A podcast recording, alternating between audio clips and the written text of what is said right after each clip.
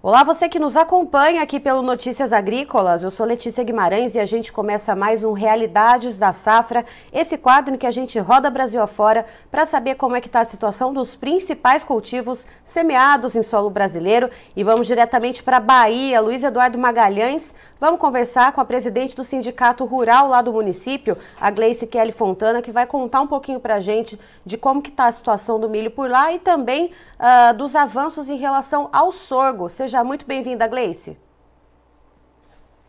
Uh, obrigada. É sempre um prazer estar aqui conversando com vocês, falando um pouquinho sobre o agronegócio aqui da região oeste.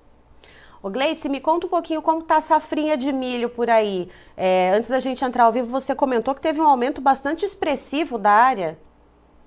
Isso, a, o produtor rural aqui tem trabalhado muito com rotação de cultura. E o milho tem sido uma das culturas que ajuda nós, uh, nos ajuda a fazer esse, esse melhoramento do solo com rotação de cultura e para poder também minimizar um pouco algumas pragas que, se, que ficam durante o, o período de seca. E Gleice, esse aumento de área, ele teve também alguma, alguma questão em relação aos preços que antes se via uh, ah, para a saca de milho, que hoje né, caíram drasticamente quando a gente pega lá da implantação da safrinha até agora, houve uma queda muito brusca. Essa questão do preço também influenciou nesse aumento de área? Ah, com certeza. Uh, a gente se animou ano passado, né, com os preços bons do milho, e aí uh, houve um aumento, sim, de, de, de, produção. Por exemplo, a área de milho aqui, nós tínhamos 190 mil hectares, aumentou para 220 mil, a área de, de milho sequeiro, e a área de milho irrigado de 37 para 40 mil. Também tivemos um aumento no, no sorgo, e a gente tem percebido, assim, que esse ano tá meio difícil de fechar as contas. Depois dessa queda aí do preço, a gente esperava um, um preço melhor e a gente está começando a fazer contas de novo. E Gleice, pensando então nesse aumento de área, uh, quanto que deve ficar a média de produtividade? Ela está em linha com o que se via anteriormente aí no município de Luiz Eduardo Magalhães? O ano passado, no sequeiro, nós tínhamos em torno de 170 sacas de soja por hectare. Esse ano a gente vai ter um, um aumento aí para 180. E na área de irrigada a gente não está vendo muito, muito aumento na produtividade, ela vai permanecer o que estava ano passado, né? O que a gente tem ouvido aqui, alguns especialistas preocupados também com a questão da cigarrinha na região, então é umas, umas coisas que a gente está trabalhando e pesquisando aí, maneiras de poder realmente ter um aproveitamento melhor aí em relação ao milho, e também agora entrando muito forte o sorgo na região. Nós estamos aqui na região com algumas cultivares que têm uh, inovado, que não temos mais a, a proteína do a, o tanino, e isso também tem facilitado a venda para a ração animal. Então, eu acredito que o sorgo, por ser uma, uma cultura que custa um pouco mais baixo, talvez ela ganhe um pouco mais de força para o próximo ano. Iglesias, uh, eh, olhando para essa questão da cigarrinha, é, como que foi o impacto, então, dessa praga nessa lavoura, nessas lavouras de safrinha? Uh, em média, quantas entradas o produtor precisou fazer para ter o controle ali dessa situação? Olha, uh, eu não, não sei te precisar a quantidade de entradas, mas a gente, nas pesquisas que a gente tem feito, inclusive a gente tem, até eu comentei com você, um dos grandes nomes aqui da região da pesquisa é o Celito Breda, e ele tem nos informado aí que está tá sendo bem impactante, muito impactante, inclusive ele está preocupado até com a possibilidade de perda de tecnologia por conta da incidência da cigarrinha. E Gleice, olhando para esse conjunto, a gente tem esse, esse aumento de área, temos essa produtividade é, que está em linha com o que vem vindo né, no, nos últimos anos aí no município. Como que fica a questão da relação de troca com os custos de produção? Porque também pensando é, para além né, da, do que se gasta ali para implantar a lavoura, a gente pensa na cigarrinha, né, no manejo que tem que fazer, nas aplicações, isso tudo aumenta o custo.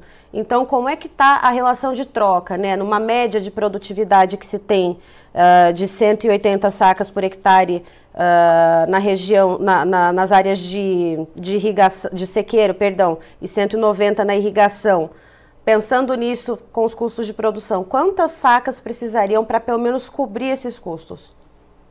O que se tem falado hoje, claro que varia, depende muito do produtor, da sua organização e de quanto ele conseguiu fazer o custo para a safra passada. Mas hoje ela está girando em torno de 220 sacas, então o produtor tem pensado em segurar a, o milho para tentar pelo menos equilibrar, né? Hoje, com a nossa produtividade e com o custo, não fecha a conta.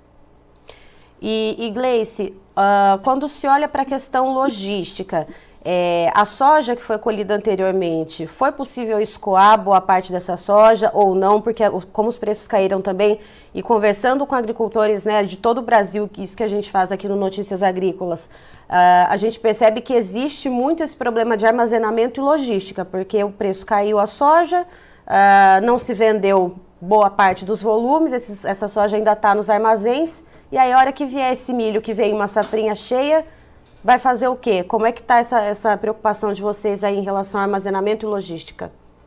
É um, é um problema muito sério, questão de logística aqui para a região, armazenamento.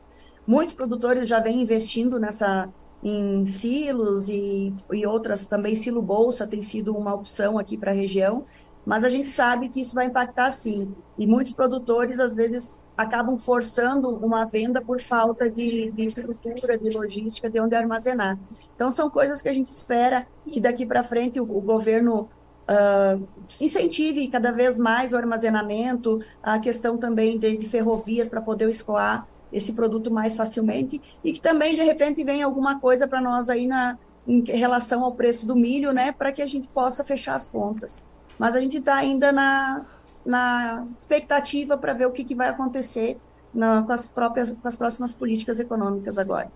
Até porque a questão do armazenamento, se você tem que pagar por ele, se você não tem o armazenamento próprio ali, aí aumenta ainda mais os custos, né, da, no, de uma forma geral, né, Gleice?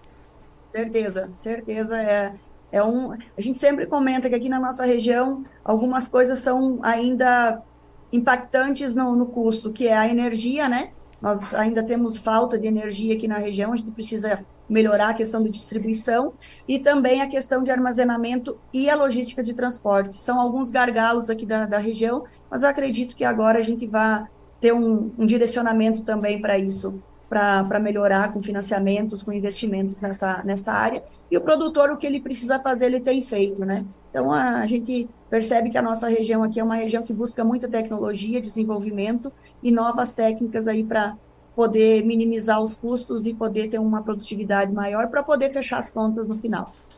Certo, Gleice, muito obrigada pela sua participação aqui com a gente no Notícias Agrícolas. Você é sempre muito bem-vinda. Estou à disposição. Uma boa tarde para todos.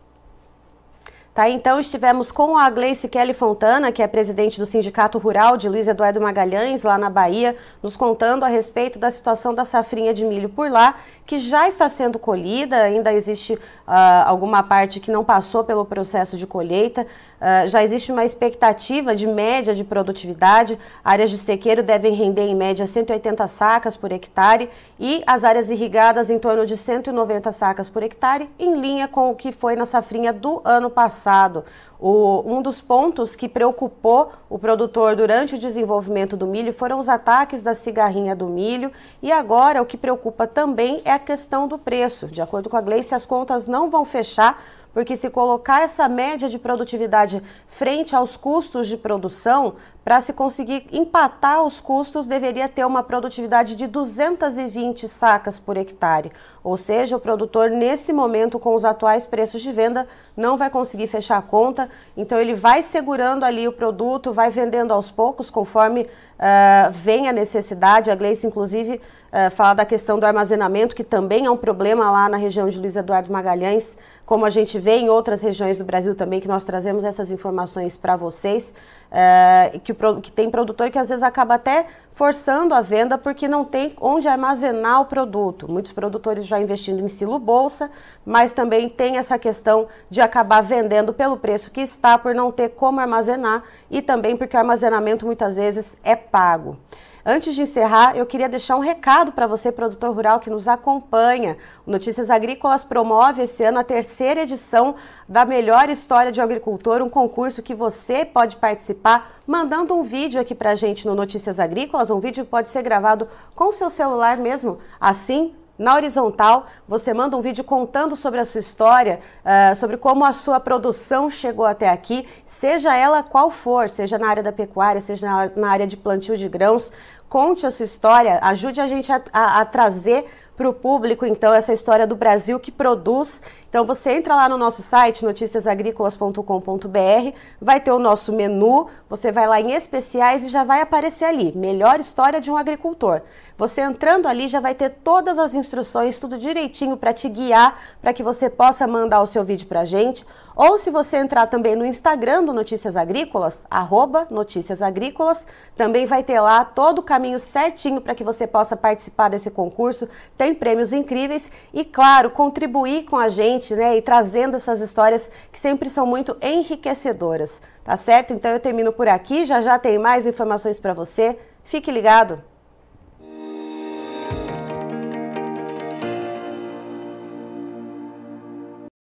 Participe das nossas mídias sociais no Facebook Notícias Agrícolas, no Instagram arroba Notícias Agrícolas e em nosso Twitter arroba Noteagri. E para assistir todos os vídeos, se inscreva no YouTube, na Twitch, no Notícias Agrícolas Oficial.